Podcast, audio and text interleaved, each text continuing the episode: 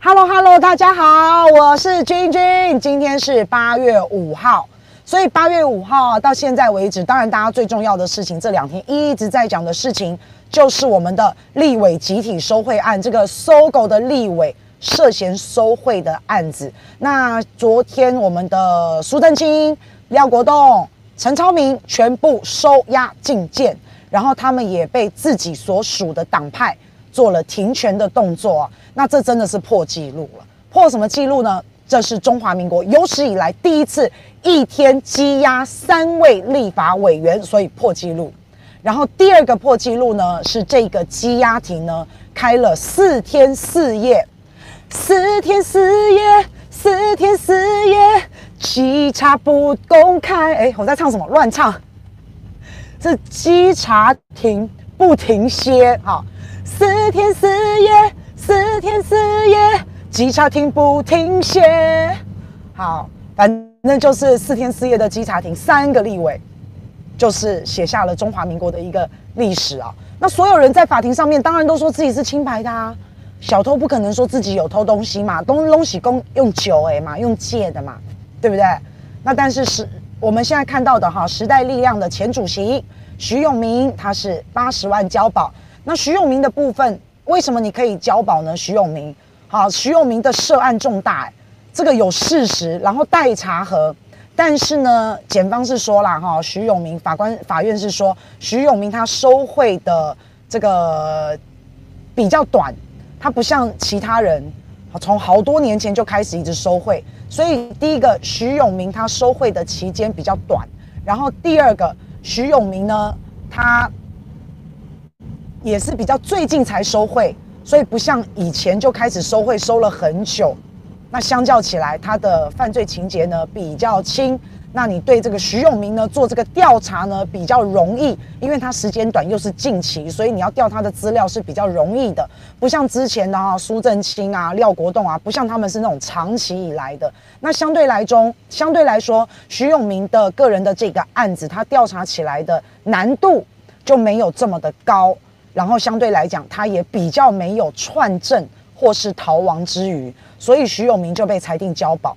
但是徐永明也不能跟其他人联系哦，哈。那这个是法官在徐永明的认定啦。那法官还认定徐永明说，哈，虽然徐永明有答应要帮忙做一些事，有答应某人要帮忙瞧一些事，然后也有讲好金额，但是呢，这个钱呢，可能还没有拿到。所以在徐永明的这个案子来说，哈。其实有两种，有两种不一样的这个罪。第一种是不违背职务的收贿收贿罪，第二种是违背职务的收贿罪。啊，因为徐永明目前看来就是口头讲好，那到底他有没有违背他立法委员的这个职务而收贿，那都不重要。不管你是不违背职务收贿赂，或是你有违背职务收贿赂，都不重要。因为虽然说这两条罪是不相同的法条，但是这两条罪都是重罪，都是可以处五年以上的重罪，所以这个是徐永明的部分呐。那虽然说徐永明这个八十万交保啊，但是不代表他事后没事哦。好，他今天还是要看徐永明的说明，搞不好徐永明还是会被羁押，所以不晓得就看今天啦。好，那另外还有一个交保的，有一个赵振宇嘛。那这个赵振宇呢，他是以百万元交保，那但是检方也提出了抗告，检方提出抗告就是说把他羁押起来哈，不要给这个赵振宇交保，所以检方也有提出抗告。那接下来就看抗告法院会不会裁定，会怎么样裁定，会不会也把赵振宇收押啊？那就不晓得了。那这个另外已经收押的这个三个立委，他们都是情节重大，他们都是利益非常的庞大。他们也都影响到了一个国家的利益啊，那所以法院最后裁定收押。然后我有看到那个画面啊，就是这三个人呢这样子缓步的走上囚车的这个画面呢、啊，感觉上晚景凄凉，背影凄凉，然后非常的狼狈啊，所以就还蛮可怜的哈。但但是可怜人也必有可恨之处啦哈，那也没有办法。而且啊，一般来说啊，你看哦，这几位哦、啊，都是我们堂堂的大立委。你知道吗？如果你要法院要把一个人要把他声押，要把他羁押起来，那那可是跟宪法有所抵触的耶。怎么说？因为宪法有保障人民的这个自由嘛，我们人身是自由的。一般来讲，我们正常的人、正常的民众是这样。可是如果做出了对对他做出了强制处分，要羁押他，要声押他，那就是剥夺了他的人身自由，包括居住啊、迁徙啊，把他所有的自由都剥夺了。那这个就跟我们的宪法是抵触了。好，包括你看出境也不能出境了。也居住、迁徙、移动各方面都没有自由了。那既然跟宪法抵触的话，那当然可见哦，这个当事人呢，这些被羁押的人呢，应该基本上被做出强制处分，都是因为你在这个案子里面涉案的情节，当然是非常的重大、非常的明确，然后也有一定的证据，才会做出这种影响宪法保障人民的权利的这个事情。好，那才会。被收押，好，那所以不管是收押或是交保，其实都显示出了法院这一方、检方这一方哈，他们已经掌握了一定的证据跟一定的实证啊，所以才会决定收押嘛。那这就代表，其实法院同意了这三个情节重大，而且也掌握到了一定的证据，而且也不同意他们辩方律师啊抗告的这一些说辞，譬如说。法院就不同意李恒龙的说法，好，就是所谓资金的往来是给人家借的，比如资金的往来是借的，法院就一定不同意嘛。而且法院不但不同意，最后这个法官呢，这个庭长哦，法官的发言人哦，他还出来解释裁定的理由哦。他说哈，苏正清、廖国栋这两位立委呢，他们犯的都是十年以上的重罪，最重还可以判到无期徒刑诶。这个是违背职务收贿赂，哎，然后如果贿赂的金额很庞大的话，哦，那那就那那这个绝对绝对是重刑，而且会判得很重，所以苏正清呢也被这个庭长哦，也被这个法官哦直接说，你根本没有诚实，你根本有很多的证据，你的这个证词，你跟很多的证据都是不相符合的，你就伪造证据，哎，法官还当场就这样子说他，哎。法官直接驳斥苏正清，说他说谎，哎，那所以既然是这样子，检方提示的证书啊，他的一些证据啊，那没有办法自圆其说啊，那就被收押起来了嘛。好，所以是这样。那另外陈超明他的部分呢，他就比较激动一点了。他说：“为什么来压我？为什么？为什么？”他就问为什么啊？就就证据确凿啊，其实也没有为什么哈。那包括陈超明啊、苏正清啊。他们其实苏正清是呃本来想要选屏东县的县长，那陈超明呢应该是要选苗栗，他们都对二零二零哦都已经有规划了，他们对二零二零都是有规划的，要参选地方的这个百里侯啊。不过这个案子出来之后哈，相信他们应该受到了一些重挫，所以不知道以后会二二零二二，sorry sorry，二零二二二零二二，好，所以不知道他们以后会。会怎么样？不晓得啊。那当然啦，你不要说他们两个以后不用参选的啦。啊，这个时代力量的徐永明啊，被时代力量停权了。他本来以前是时代力量的党主席嘛，现在只能叫他前党主席了，只能这样子了。然后苏正清的叔叔苏家全也请辞总统府的秘书长了。然后昨天呢，蔡总统呢也强调，如果要升官发财，你不要来走政治这条路。然后国民两党呢都已经宣布，这些被收押的人呢、都全面的停权。那今天好像时代力量的徐永明啊，还要向时代力量他们自己的纪律委员会说明。那看看时代力量，然后黄杰也跳出来说话了。黄杰说，希望时代力量呢能够做出更重的处分。说我太天真哈，医生，对呀、啊，我真的很天真呐、啊。然后呢，像这个搜狗百货的案子，它这个经营权之争哦，已经是纠缠了到现在为止啊，已经是纠缠了大概二十年的老案子了。各位还记不记得之前陈水扁？还记得陈水扁的老婆吴淑珍吗？好，那个时候吴淑珍好像这个也有很多的 SOGO 礼券嘛，啊，引起了不少的争议嘛，对不对？所以其实哈，你看哦，光是一个 SOGO 的案子哦，这个缠绕了二十年了，它里面的一些势力，它里面的一些错综复杂的官商勾结，真的是像一串粽子一样哈，拉起来绝对底下是一大堆，绝对底下是一大串。所以，民众党这时候跳出来呼吁了，民众党就是这个柯文哲柯批的党，他跳出来呼吁说，到底还有多少的不法？这些年来，到底还有多少的不公平、不法、收贿等等肮脏污秽的事情？希望检方哦，调动所有的人力，把它全部抓起来，把它全部侦查起来。好，那在这边随便一个比喻好了，大家现在抓的是李恒龙搜狗董座之争，李恒龙啊，李恒龙，请问一下，他跟谁在争搜狗的董座？就徐旭东嘛。那李恒龙有贿赂，那徐旭东这一边呢？徐旭东这边都就是，难道李恒龙一个人贿赂所有的人？徐旭东是是怎么样？是塑胶做的？徐旭东都不会有动作？徐旭东也都不会用相同的手法，或是徐旭东不会来反制李恒龙吗？两个人争来争去，一个巴掌拍不响嘛。那另外一个人呢？另外一个人是怎么样在这个立法院内摸来摸去的？哦，有人说一定也有。好，那我我不晓得，但是可以查嘛，好，但是可以查啊，对不对？啊，所以不要看只是单纯的李恒龙一个，身边牵扯的实在是太多了，实在是太多人了。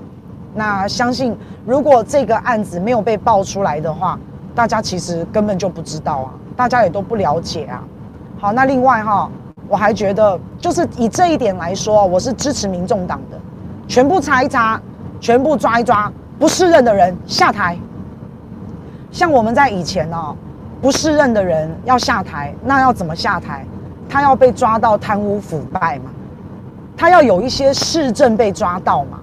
诶，现在不用哈，现在我们中华民国赋予我们人民的公权力，我们可以行使罢免。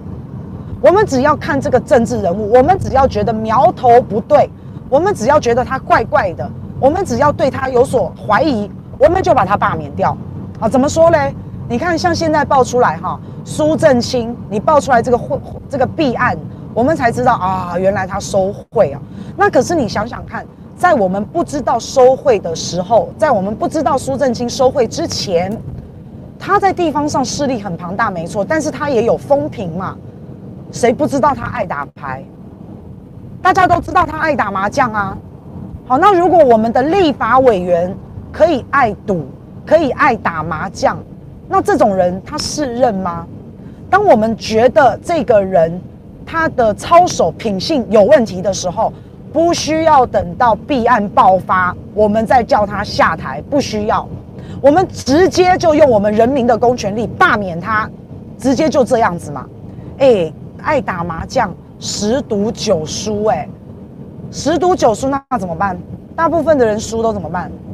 啊，那大部分的人输，那以立法委员来讲，哦，那输了，我不晓得会不会要贪污来还债，我不晓得，哦，这个麻将桌上就是这样子嘛，赌桌上就是这样嘛，那所以爱赌的人，你本来我们以前我以前也不是没有看过爱赌的，赌到没有心思工作，赌到家破人亡，然后赌到妻离子散。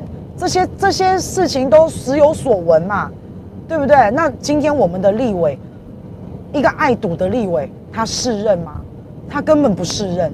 这已经不是你个人的问题而已，因为你是在帮国家制定法案的，你是在帮国家制定政策的，你还可以审国家的预算。哦，我把钱交在你这个人民的纳税钱交在你这个立法委员的手上，一个爱赌博、爱跋掉的。立法委员手上，我心真的不安呐、啊。好，所以像这样子的人，操守有问题的，人格人品有问题的，直接就罢免起来，对不对？赌跟毒都不能碰，本来就是这样子啊。他们立法委员一天到晚去打麻将，这像话吗？你是在职的，这像话吗？对不对？好，那不要说别的，那你觉得口无遮拦、爱讲脏话这种人适任吗？你这个知识水准都不够嘛？怎么可以让这种人当立委？我不需要等你爆发弊案，不需要，我直接就先把你罢免掉，这才是我对人民对自己的交代嘛。你满口脏话的人，你怎么可以当立委？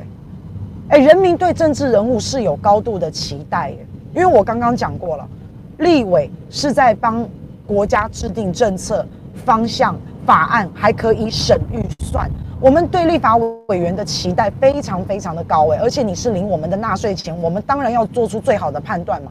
你一个立法委员，你自己的形象不顾就算了，你现在顶着的是中华民国的立法委员，选出这种人当立法委员，国家形象都没有了。你这个，你你的光环是有损我们国家形象的。你满口脏话，不是觉得，不是我们觉得你个人丢脸而已，我们是觉得你丢透了国家的脸。然后再来，你本身做这个代表，做民意代表，你如果不觉得满口脏话很丢脸，你还觉得自己很酷的话，那表示你的观念不正确，你没有判断力，你没有判断是非对错的能力，那。国家交在你手上，我们还能我们要怎么办？我们要怎么办？你出口就是脏话，出口就是普隆贡莫名其妙，然后出口呢成成脏就算了，也讲不出个所以然来。每次质询的时候都让人家笑掉大牙，贻笑大方。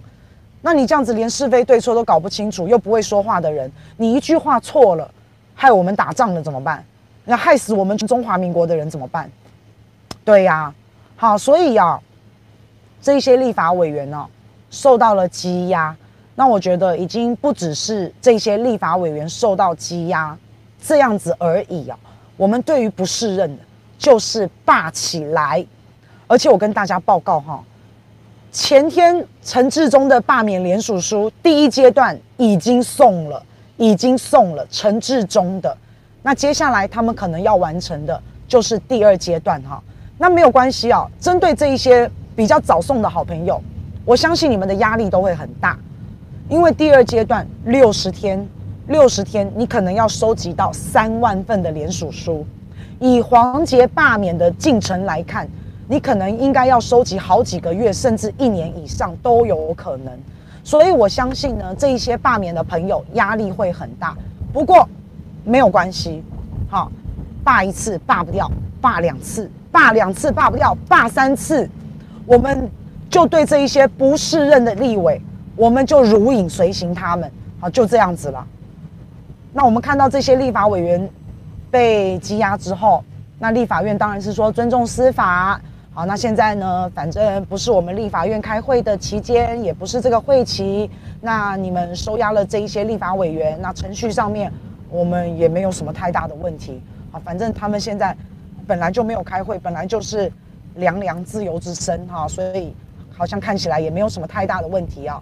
那但是哈，各位想想哦，你看哦，这一次的民进党的连环爆，有很多人说哈，这是民进党的内斗。各位，请问一下，他们要斗谁？你去想想看，这一阵子发生的这一些事情，他们斗的都是谁？你可以很很明显的看到，都是。斗的都是英系的，好，斗的都是小英派的。那你斗这些小英派的，你看从这个文化总会一些弊案、一些标案，到苏家全的这整个家族这一连串，民进党其实真正要斗的，不要说是小英派，不要说是英系，有可能就是蔡英文本身。那为什么要斗蔡英文本身呢？因为现在是蔡总统的第二，所以蔡总统他在这个四年做完后啊，他必须要交棒。那在他交棒的这一任的期间，他会要培养自己的人。你看，所有的总统都是一样啊，没有人真的第二任做完，然后就甘心退休，没有人呐。啊，每一个人都，而且他们还是都有很多的影响力，也没有人会甘心退休去休息。大部分都还是会有自己的势力的存在，所以蔡英文总统的第二任期呢，他应该也是想要培养自己的势力。好，那所以整件事看起来就有点阴谋论啦。好，那虽然蔡英文总统一直说要强调用高道德标准来规范，但是呢，这一些出包哈，对小英总统的影响实在是蛮大的。不管是之后的九合一选举，好，或是不管之后的总统选举。蔡英文呢，都已经开始在安排布局自己的人马了。可是因为英系一直一直一直不断的出包，一直不断的一直不断的跳坑，所以你可以合理的怀疑啦。好，这一些挖坑的人呢，这一些斗争的人呢，也可能是在给蔡总统一个警告。好，把你身边的人呢，把你身边培养的人呢，我现在全部都给你斗垮。我让你蔡英文身边没有人，没有亲信，我我让你断了左右手，我让你断了翅膀。所以蔡英文总统，你不必在那边处心积虑的要安排自己的人马哈。你蔡总统，你还是乖乖听我们新潮流的话，你还是乖乖的当一个傀儡，不然呢？你看到了哈，从一大堆标案、投石帮推都跟你蔡英文有关，然后到现在斗垮你苏系，斗垮你苏家，然后就是要斗垮你小英，所以他有可能是在给蔡总统这样子的一个下马威，然后让蔡总统你看看哈。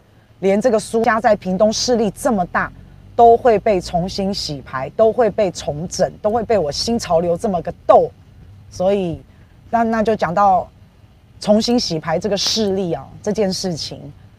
那因为以后看到哈屏东啦、苗栗啦这边这两个本来想要角逐二零二二年角逐地方百里侯的这两位人选，都已经现在被羁押了。那被羁押起来之后呢？那到底谁要选二零二二这个空出来的位置？那大家又都在想了，大家又都在争了，大家又都在看了。那反正主要就是告诉蔡总统，你身边已经没有人了，好，然后你自己看着办，你不要再来管这些事情了。屏东现在像苏正清，他经营了这么久，他有很多的庄脚，本来要支持他二零二二选县长的。那现在苏正清看来苏家已经式微了，那谁要去接管苏正清的势力？谁要去接管这些庄脚？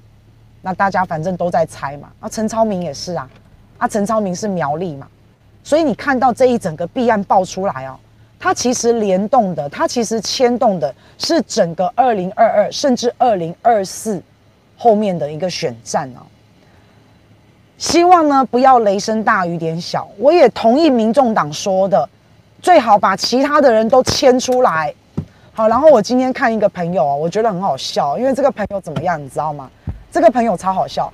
他说啊，他啊好喜欢哦，看到夏天这些这些做坏事的立委被抓。他说他很喜欢的。好，那我就在想说，奇怪为什么？那首先呢，我们就先讲到这些立委啊。他们在看守所的日子，啊，因为大家都很好奇嘛，这些立委在看守所里面过什么样的生活？那其实啊，在侦讯期间呢，因为侦讯是四天四夜嘛，刚刚我们已经唱过了四天四夜哈。那侦讯是四天四夜，在这四天四夜当中呢，这些立委啊哈都没有洗澡啊，哈，然后反正吃喝拉撒都在都在都在同一个地方，还一度传出来说厕所坏掉。好，然后好像不能冲还怎么样，所以就很尴尬。好，所以就有一点味道，所以很尴尬哦。那终于呢被羁押了。那被羁押的时候呢，在看守所的第一天，各位知道这些委员吃的菜是什么吗？这这些菜啊，我小时候常常吃这一道菜，我小时候非常常吃。然后呢，甚至呢。虚无缥缈，还有 Henry Du 两位呢，都曾经抖内给我过，然后叫我妈妈请我吃。是的，就是竹笋炒肉丝，没错。所以他们在看守所的第一道菜就是竹笋炒肉丝，非常的讽刺。而且呢，这是这些立委们呢四天来啊第一次洗澡啊，可是呢，他们被关的地方哦很小哦。只有两坪大，然后又没有冷气，所以就整个很热。好，那以前阿扁也进去过嘛？那据阿扁的说法，阿扁说啊，哈，湿了又干，干了又湿，就是他那个衣服啊，好，因为很热又没有冷气，只有两瓶大，所以那我就听到那个好朋友说啊，他说他最喜欢看到夏天这些坏人绳之以法，因为夏天进去啊，真的是非常的痛苦，湿了又干，干了又湿，然后非常的不舒服。所以，所以哦，我看到好多线上的网友都在这样子说哈，都。那我们刚刚讲到哈，反正现在鹰派的人哦，鹰系的人哦，你可以很明显的看到在被斗当中，正在被斗当中。那之前我们看到的一些标案呐、啊，好，从之前的文化总会，然后文化总会那些标案帮推投食都爆出来跟蔡英文有关，然后就让大家觉得社会观感好差哦，哈，为什么都是你们这一群人可以拿到标案？为什么总是你们？为什么？为什么？为什么？我们心中有好多的为什么？好，那当然呢，也说不清楚，因为蔡英文总统不是那一种直球对决的个性。他不是那一种民众想知道我就跟你说清楚，不是，他是那种你越想知道我就越不告诉你，我不告诉你之后大家就会忘记，他是这样子哦。像陈明文三百万永远说不清楚，然后也没事，反正一皮天下无难事，我就不说。好，那像我们也问过啦哈，为什么这么多的大选的舞弊的，我们有很多影片看到疑似这种作弊的影片，为什么？都不出来说清楚、讲明白，为什么不告诉我们箱子不用压克力？有些地方用压克力，有些地方用纸箱。为什么箱子里面有夹层？为什么箱子底下没有粘死？Excuse me，对啊，都都不告诉我们为什么啊？然后只要我们一问，就把我们抓走，就把我们就就把我们侦办啊！一问就是这样，对呀、啊，所以反正。style 不一样啦，可是我觉得各位慢慢慢慢哦，都可以看出一条线哦。那刚刚讲到了之前的文化总会，哈，都是跟小英有关系的青绿的，他们可以拿到标案。那今天又爆出来一个啦，之前叫帮推投食啊，这一次爆出来的叫春露啊，买啦，春露只有春天才有，我们想要雨露均沾啦，好不好？好，这家叫做春露啊，然后这个新闻的标题很有趣，它叫做一四五零豪吞台铁标案，豪吞呢、欸，就是那种嘴巴张得很很大，然后那个嘴巴张到张到张不开了，嘴角都快裂了，然后啊，豪吞，而且是独吞，好不好？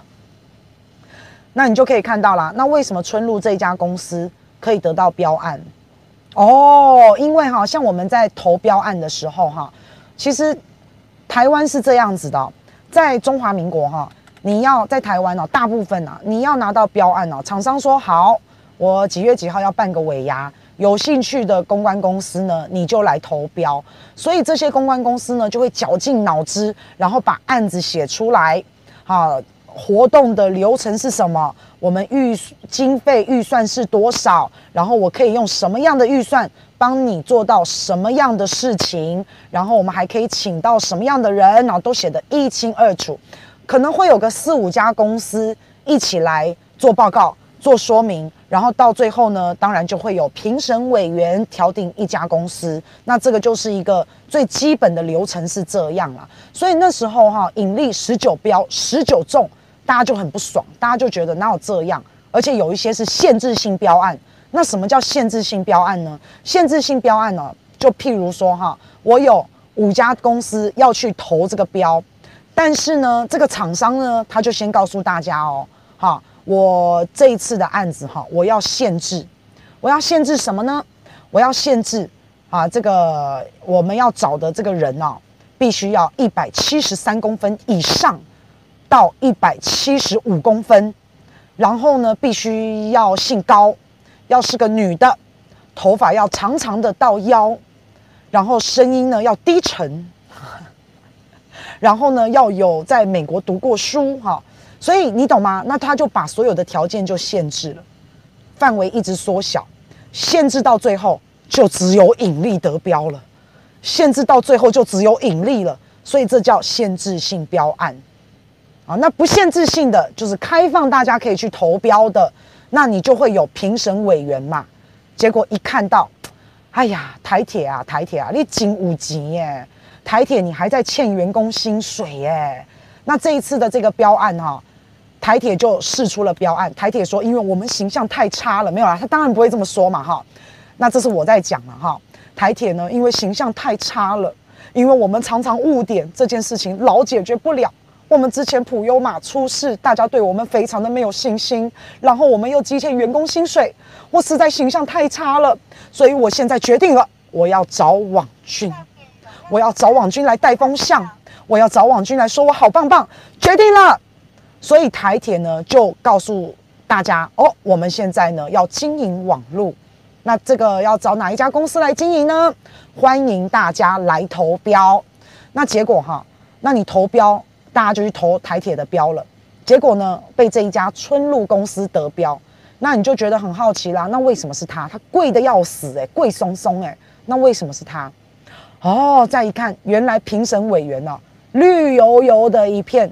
评审委员呢，都是大部分都是绿的。那当然呢、这个官官相护，绿绿绿一家亲。所以绿色的委员看到看到绿色的这个公司，然后就大家懂了哈。哎，他他他们都可以拿得到案子啦。那你知道吗？这间公司啊，他半年就得到了一千五百四十九万，好不好赚？一千五百四十九万呢，半年呢，我刚刚才补税耶，我赚的已经够少了，还要补两万块的税，好，那可惜哦。对啊。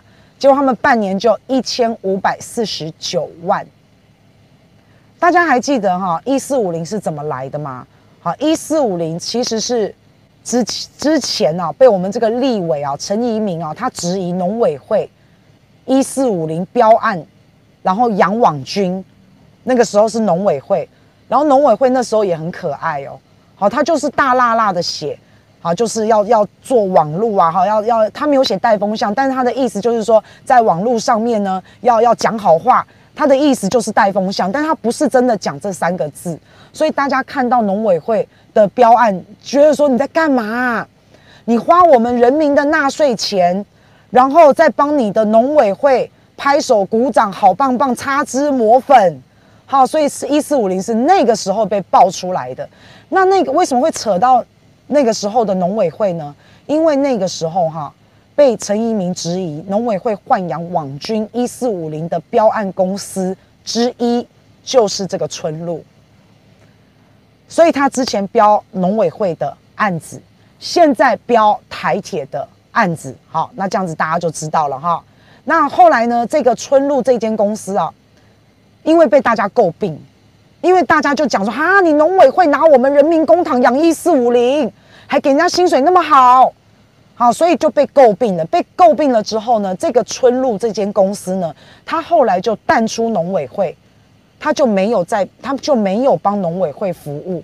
可是他淡出农委会，但是他没有淡出政坛，他依然在政坛上面非常的活跃。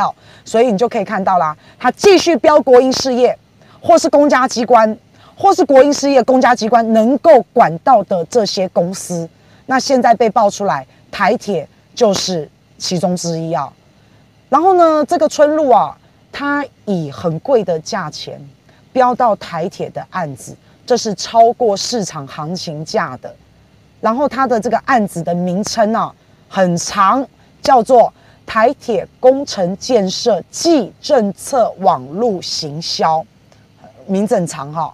那第一标第一次的时候呢，这个案子被六百万标到半年六百万，然后呢，五月份的时候呢，就是在三个月前，他又标到了一次，他总共标了两次，两次都中，一次是半年六百万，另外一次呢是一年九百四十九万，然后是同样的标案，同样的名称，然后换汤不换药，连汤跟药都不换。同样的东西，直接再再再报一次，再再去标一次就对了。所以光是短短半年啊，台铁这一家公司啊，春鹿啊，就拿了一千五百九十四万，然后以行销的名义连吃标案，然后看到这一次的标案的评审委员的名单呢，也都是绿油油的一片，除了有徐国勇，之前徐国勇的发言人啊，办公室主任。还有之前陈诗梦的办公室主任，然后，所以各位可以看到哈，吃好吃满，吃饱吃满。好，那像我们，我们平常也有去接案子，然后我自己也有在规划活动，也有在做活动，或是帮人家找人啊，我都有。但是我从来就是不可能有这样子的一个一个机会啦，哦。所以我说嘛，我们在台湾的环境哦是不公平的。就是不公平的，你只要跟绿的有关，你只，我真的今天穿蓝色就是不应该，我今天穿蓝色就是不应该，是你只要跟绿的有关，然后反正就是标好标满，这些青绿的公司标案有一套，金额高，金额好，完全没有悬念，就是它。那我们再讲到哈，你看这个春露啊，他拿到了这么多的一个高额的费用哈，那他到底在做什么？来，我跟大家讲一下哈。咳咳咳这个春露呢，他有报价哦，他每天呢会写一篇舆情分析。什么叫舆情分析呢？就是舆论情报啊，因为他会去收集呀哈，有一些大数据啊，或是他会收集一些网络的情报，所以他每一每一天都写一篇这个情报。然后半年他要价七十二万，所以换算下来呢，每一天写一篇就有四千块，那还不止哦。他每一个礼拜呢还要开一次会，一周开一次会。那这个开完会的开会的时候呢，他们就会做一个舆论情报的分析。每一天写舆论情报嘛，一个礼拜一个礼拜开一次会，再来做一次分析。好，然后呢这个。这个开会呢，分析呢，每一周开一场会，做一场分析，半年也是报价七十二万。可是它跟一天一天一篇分析不一样哦，好，这个开会是一周一次，那也是报价七十二万半年。然后呢，做一张图卡，做一张梗图呢，四千块钱。然后呢，在网络上影响风向，帮台铁也经营粉丝团，也宣传他们的粉丝团，然后在。网络上呢，塑造这个台铁的形象很棒棒啊，所以这就是他们主要的工作内容。我突然觉得我们的义勇军好不值得啊！这些梗图做一张梗图四千块，义勇军们，你看看我们都在搞什么？我们都花自己的时间，花自己的这个金钱，好，不但画图画完还要印，还要印出来啊！他们在网络上做个梗图就四千块了哈，那各位有没有想要去加入绿营了？有想有有想要吗？好，不要这样子，我们还是要有是非啦哈，因为我觉得哈，现在台铁的问题哦，你真正要解决的是从根从内部做起。不是只是一昧的擦脂抹粉，不是只是找公关公司来盖住你这一些荒腔走板的行为，不是找这些公关公司来帮你做大内宣、大外宣，不是这样子的。你台铁，你误点的事情自己要解决。你我们做台铁，我们搭台铁，你的安全性要让人民真的有信心。你欠员工的钱都还没有结清，你就把这些钱去给网络公司，你安内刚丢。你这样子，你给你的员工看到，他们的内心有多么的不平啊，是不是？那台铁有说啊，啊台铁有说，哎，可是我请这家网络公司啊，我们很满意耶，我们觉得他对于粉丝团的行销，种种种种都有正面的一个转转面转向正面的一个迹象，哎，台铁这样说，好，那当然会啊，可是你不能还是金玉其外，败絮其内啊。你不能这样子啊！你真正的改革，真正我们重视的是安全，我们重视的是这一些，哈，那那那就更不要说，更不要说拿案子拿到案子这件事情有没有公平，就更不要说这一些了，到底公不公平，对不对？那今天联合报有特别提到哈，这个评审委员啊，他们有六个评审委员。